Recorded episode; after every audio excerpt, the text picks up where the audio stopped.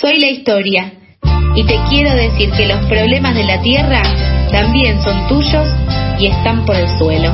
Bueno, recorremos el suelo contándote por qué el oso polar tiene sed y qué podemos hacer para alcanzarle un vasito de agua.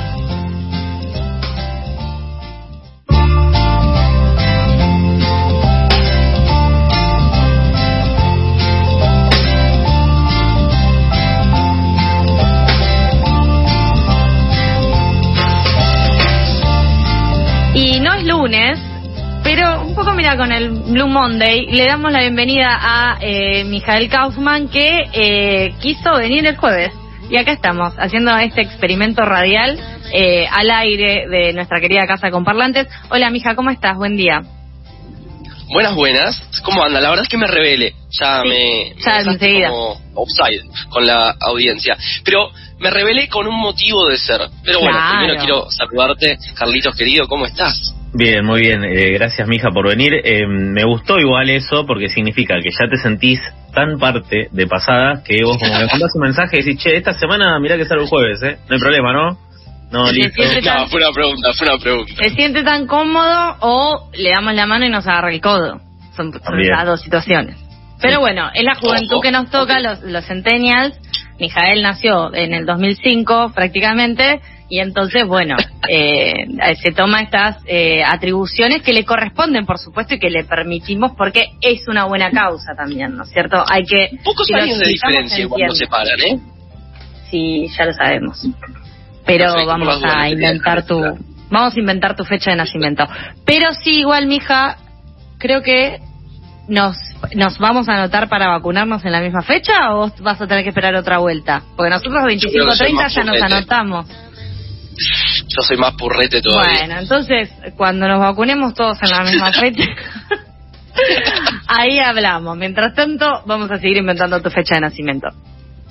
Muy bien. Pero bueno, para, para explicar a quien esté del otro lado el motivo de ser de por qué esta salida de por el suelo hoy jueves 8 de julio y no el lunes, tiene razón de ser en que hoy es el 13 aniversario de lo que se denomina el Fallo Mendoza. Quizá escucharon hablar, el Fallo Mendoza es uno de los principales en materia del derecho ambiental y del derecho argentino que tiene relación y trata sobre la cuenca Matanza-Riachuelo. Entonces, un poco mi idea es hacer una breve cronología de por qué llegamos a la situación en la que estamos con la cuenca Matanza-Riachuelo, pero primero me interesa preguntarles a ustedes qué es lo primero que se les viene a la cabeza cuando hablamos de esto.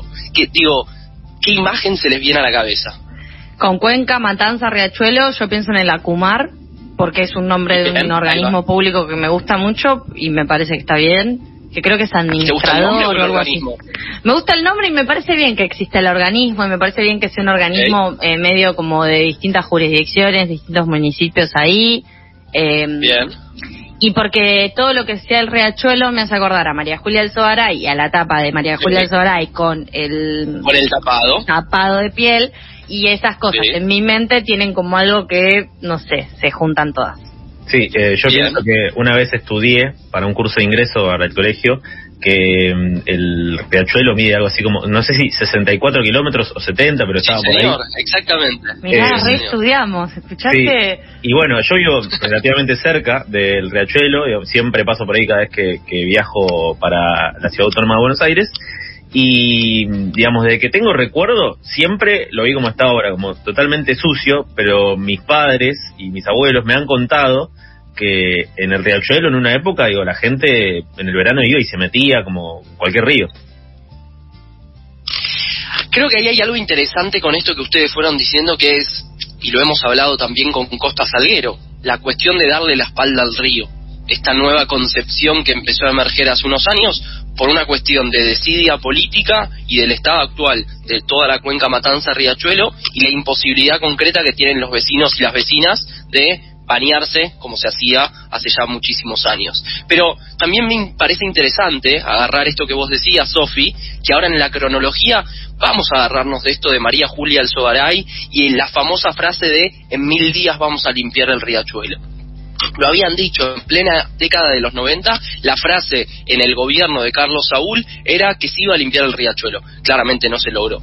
Pero yendo un poco más atrás, me parece interesante entender de dónde proviene el estado actual de la cuenca Matanza-Riachuelo. Y si quieren podemos como arrancar más o menos a partir de 1800, donde justamente empiezan a aparecer los primeros saladeros. La cuestión de la carne, vamos a ver años más tarde, que pasa a ser uno de los principales bienes de exportación en Argentina y claro que el tener un lugar en donde buques podían embarcar y desembarcar para, luego, claro que eso va a ser uno de los principales motivos que genera la contaminación que tenemos al día de hoy. Podemos, digo, hay distintos hitos que son interesantes, pero más o menos para 1880, en ese supuesto modelo agroexportador, la carne es uno de los ejes principales, y en ese marco es que Europa y América del Norte son los principales destinos de la carne. Justamente los saladeros tenían al río como herramienta y como espacio necesario para proveerse de agua y a la vez para dejar sus residuos y los distintos vuelcos que hacían. Entonces, ya a partir de 1800 empieza a crecer la contaminación de la cuenca Matanza-Riachuelo. Me parece importante entender que debe tener, o sea, si desde el 1800 se cuenta eh, es eh, o sea siempre yo pienso como lo todo lo turbio que implica el agua del riachuelo las cosas que deben haber no como el debes tocar ese agua y realmente te debe hacer directamente reacciones como muy entre químicos por las empresas que están cerca hasta por esto que contás como se podrían encontrar Hay metales pesados claro. Hay un dato importante que es se estima que el 40% de la población aledaña a la cuenca, 40% tiene plomo en la sangre. Digo, es realmente grave la situación. En materia sanitaria, en materia, digo, muchísimos abordajes posibles tiene la cuenca Matanza Riachuelo y por eso, que ahora en un ratito lo vamos a profundizar, en lo personal, pero en lo colectivo, en el ámbito del ambientalismo, la cuenca Matanza Riachuelo es considerada uno de los grandes ejemplos como problemática socioambiental. Pero si les parece, para seguir en esta cronología, después, más en la época de 1900, empiezan a surgir los talleres metalúrgicos, los astilleros, y volvemos a esto que vos decías, Sofi, la cuestión de los metales pesados y los distintos vuelcos que se hacían sobre el río, porque el control ambiental no era una política de Estado claramente no, no estaba esa concepción de cuidar el, río entendiendo los beneficios que podía tener el tenerlo cuidado. Pero bueno, hablamos de la cuestión de los saladeros, hablamos de metales pesados y ahí es donde a todo este cóctel se le suma que a partir de 1930 empieza a haber una serie de corrientes migratorias. No vamos a hacer una clase de historia, por supuesto, pero a esas corrientes migratorias se le suma que en la zona eh, de la periurbanidad de la capital, o sea, de la ciudad autónoma de Buenos Aires, se empiezan a instalar las fábricas sin una planificación estratégica y a eso se le agrega que todos esos inmigrantes empiezan a instalarse y a vivir en las cercanías de las fábricas. Entonces es un cóctel de falta de planificación, de que empieza a haber hacinamiento, de que no hay infraestructura y que eso persiste al día de hoy, que hay más de un millón de personas que por ejemplo no tienen acceso a cloacas, de las personas que viven en la cuenca Matanza Riachuelo volvemos a esto de la perspectiva socioambiental, que no es simplemente un río contaminado, sino también es que las personas, por ejemplo, no tengan acceso al agua potable o no tengan acceso a las cloacas. Y de hecho, la falta de cloacas es una de las principales causas de la contaminación que persiste al día de hoy en la cuenca. Pero, siguiendo en esta línea cronológica, justamente las corrientes migratorias no ayudan en la lógica de que la cuenca se vaya saneando. Después entramos en una época de dictadura militar y la dictadura militar, más allá de algún decreto y de algunos financiamientos internacionales, la situación no mejoró, sino que empeoró. Y volvemos ahora sí, plena década de los 90, una situación con María Julia Alzogaray y Carlos Saúl a la cabeza, diciendo que se iba a limpiar el riachuelo en mil días. Pero bueno, sabemos que no sucedió. Después aparece la época pasaron más de mil días. De hecho, hay algo muy gracioso, que igual de gracioso tiene poco y nada, que es que María Julia Alzogaray, cuando termina su mandato, escribe como un libro autobiográfico en el que dice cómo se encaminó el saneamiento de la cuenca Matanza-Riachuelo a partir de su gestión. Pero, yendo ahora sí a algo más cercano, y el porqué de hoy, 8 de julio, es la fecha emblemática para el fallo Mendoza, es que en el año 2004 un grupo de vecinos de Villa Inflamable en el partido de Avellaneda, en la provincia de Buenos Aires, presentan una demanda contra el Estado Nacional, el Estado Provincial, el Estado de la Ciudad Autónoma de Buenos Aires y 44 empresas. Un lindo bolonqui, podríamos decir. Sí. Dos años más tarde, la Corte Suprema, ahí viene esto que vos decías, Sofi de Acumar, en una de las primeras sentencias la Corte Suprema dice se tiene que crear un órgano, una autoridad que sea competente para trabajar esto. Porque hay una particularidad y es que se habla de interjurisdiccionalidad, justamente porque cruza a la Ciudad Autónoma de Buenos Aires y a la provincia de Buenos Aires. Y eso es una característica muy peculiar que tiene la cuenca Matanza-Riachuelo, que también hace que sea mucho más complejo su abordaje. 2006 esta primera sentencia, se crea Acumar y en 2008, que es a partir de donde cortamos el aniversario del 8 de julio, se da un fallo emblemático, que es el fallo Mendoza, en el que se hace responsables a estos estados y a las 44 empresas por la desidia, por la falta de saneamiento y se le ordena una serie de medidas para garantizar el buen vivir de quienes viven en la zona de la cuenca. ¿En qué año fue? 2008. 2008. Hoy se cumplen 13 años. 13 años, bien. Y de esos, o sea, se, se da cuenta también el Estado de la responsabilidad que tiene. Y en esos 13 años, me imagino que ahora podemos ir a nadar al riachuelo. ¿Vos decís? ¿Querés que vayamos? No. ¿Hacemos, ¿Hacemos la próxima columna desde allá? Nadando, en la playa del riachuelo. Ah, conseguiste una playa, Charlie, dale. Vos ahí con Celina debe haber algo para mí, eh, como está ahora el riachuelo, no, no debes ni, ni flotar, digamos, no capaz te, te va para abajo.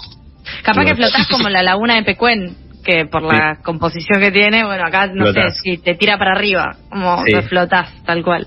Eh, me parece muy interesante lo que mencionás de, de este, bueno, de esta, esta decisión que se tomó, también teniendo en cuenta que al menos esta es una suposición mía, ¿no? Porque si bien gran parte del riachuelo está en provincia de Buenos Aires, al ser el límite entre capital y, provincia, al menos en ese rango, debe haber como una actitud de, no, bueno, esto no es mío, esto no es mío tampoco, y nadie se hace cargo.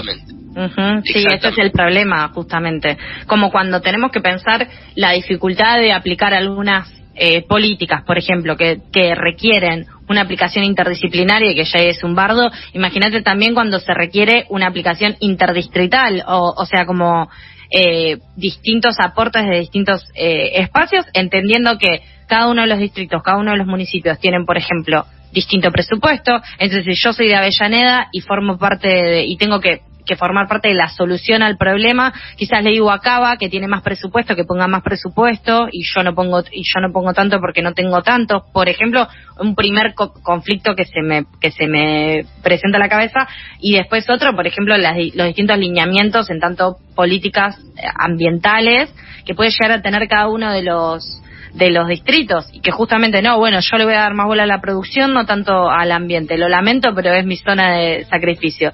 Me lo aprueban en el Consejo Deliberante y voy adelante. Y entonces, ¿qué? O sea, y ahí el Estado Nacional debería intervenir o el Estado Provincial debería intervenir eh, con respecto, a, por ejemplo, a los municipios bonaerenses que están involucrados. Entonces es un buen lío. No quisiera estar en ese grupo de WhatsApp. no, y también hay una particularidad que no es menor, que es que hace muchos años son distintos los colores políticos que hay en la Ciudad Autónoma de Buenos Aires y en la provincia de Buenos Aires. Igual Solo pasó durante que coincidiera. En Capital hace más, eh, 13 van eh, la misma, mismo signo político. Capital sí, pero me refiero, provincia de Buenos Aires y Ciudad Autónoma de Buenos Aires el mismo color político solo sucedió durante cuatro años. Claro. Y más allá de esos cuatro años de coincidencia, no tiene que ser un impedimento las diferencias de colores políticos para avanzar en el saneamiento y demás medidas que se tienen que tomar en la cuenca. Es que claramente es grave la situación. Sí. Perdón, te y ahí, interrumpir. es- no, son 14 los municipios de la provincia de Buenos Aires. 14 también es muy difícil porque no es lo mismo lo que sucede en Avellaneda que lo que sucede en Esteban Echeverría. No es lo- digo, hay muchísimas realidades, son más de 5 millones de personas las que viven en la cuenca. 5 millones, o sea, es más del 10% de la población de nuestro país. Claramente es un gran eh, una gran serie de problemáticas, pero sí me parece importante entender que cuando hablamos de problemáticas socioambientales, en el riachuelo tenemos un ejemplo claro de eso. De pobreza, de falta de acceso a servicios básicos, de basurales a cielo abierto, de falta de políticas públicas, de falta de gestión, de... Digo, para mí la desidia política está representada en esto. Y tenemos que entender también que lo socioambiental no es prioridad y el riachuelo es un gran ejemplo de eso. Que me anima a decir que toda persona que vive en Argentina algo sabe del riachuelo. Pero en general, en los medios de comunicación, en las discusiones políticas, nunca está el riachuelo. Tiene como ese, esa doble vara, que todos conocemos, pero a la vez poco se habla y poco se hace.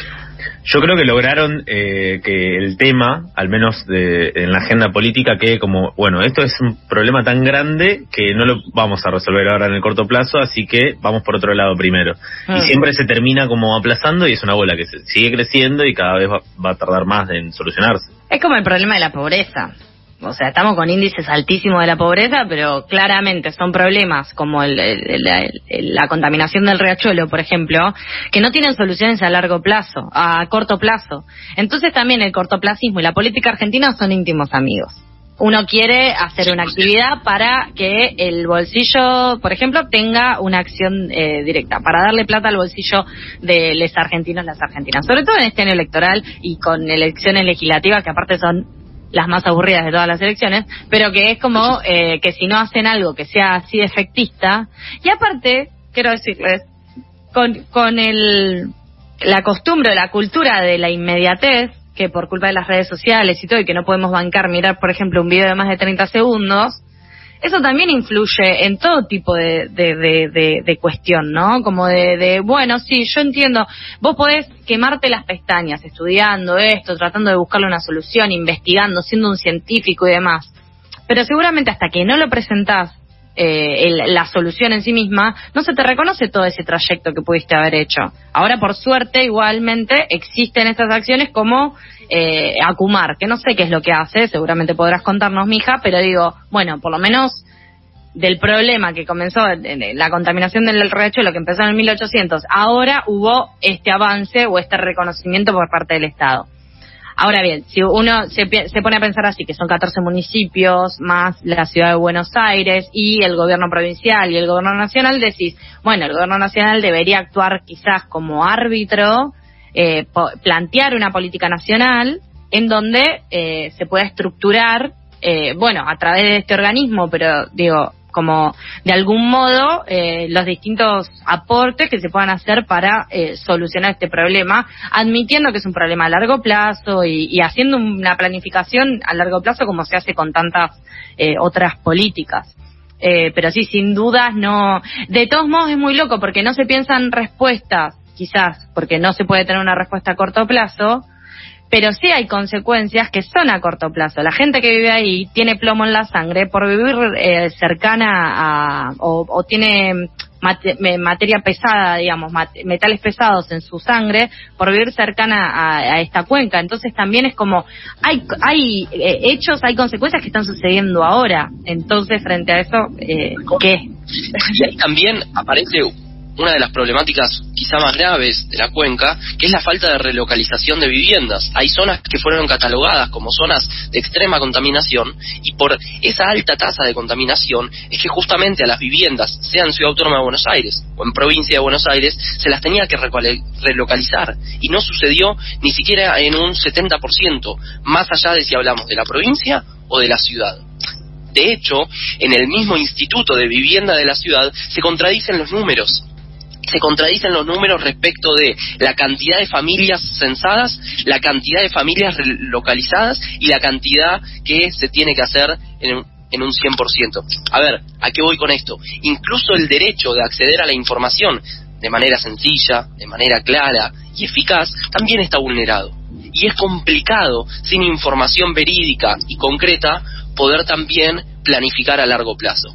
Ya para ir redondeando, me quedo con una de estas cuestiones que vos recién dijiste, Sofi, que lo hablamos en un montón de columnas, que es el cortoplacismo que reina en Argentina. Y mientras el cortoplacismo siga reinando y sea lo que está de moda en la política argentina, más allá de los colores, creo que ahí es donde lamentablemente vamos a seguir hablando de problemáticas que siguen persistiendo desde hace años. No vamos a poder hablar de problemáticas en forma de pasado, porque van a seguir existiendo mientras no haya un cambio sustancial en la política. Y les cuento una última, que ustedes saben que yo milito en Consciente Colectivo, que es una organización en la que parte del laburo que hacemos tiene que ver con incidencia política, y nos pasó en una reunión con alguien que trabaja en la Comisión de Ambiente que nos dijo explícitamente que los años electorales es complicado que avancen proyectos sustanciales que tocan intereses. Entonces, un poco la conclusión, y claramente se liga con esto de Cuenca Matanza Riachuelo, es año por medio es difícil que podamos proyectar un modelo de país,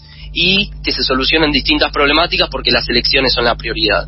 Mientras siga reinando esa lógica en la política argentina, más allá de Juntos por el Cambio, Frente de Todos, izquierda, derecha, liberales o no liberales, bueno, lamentablemente eh, será bastante adverso el futuro y seguiremos hablando de problemáticas socioambientales y poco de soluciones. Bueno, una cachetada eh, de la realidad, como siempre nos tiene acostumbrados este Mijael Kaufman, que lo invitamos a que venga a hacer su columna por el suelo, edición especial 8 de julio, Día de Acción por eh, el saneamiento de la cuenca Matanza Riachuelo. Estoy diciendo bien, creo que inventé, porque cuando son nombres muy largos no puedo retener. Claro, tienen que ser nombres que duren cinco segundos, porque si no viste la mente de los Lo acabo de copiar, ¿te das cuenta? No, no, no querés cortoplacismo después. Día de la Acción Ambiental por la Cuenca Matanza. Día de la acción ambiental. Ahí está. Bueno, bárbaro. Muchas gracias, Mica. de 200 Alta, años de contaminación. alta Ese columna. sería. Ese sería el lema. Bueno, tamaño desafío también, ¿no? Listo, chicos, 200 años, límpienlo. Les dejo unas bolsas. Gracias, mija. Te mandamos un abrazo muy grande y hablaremos Chau, chau. el lunes. Pasaba, Mijael. Kaufman. Eh, seguimos ahora con más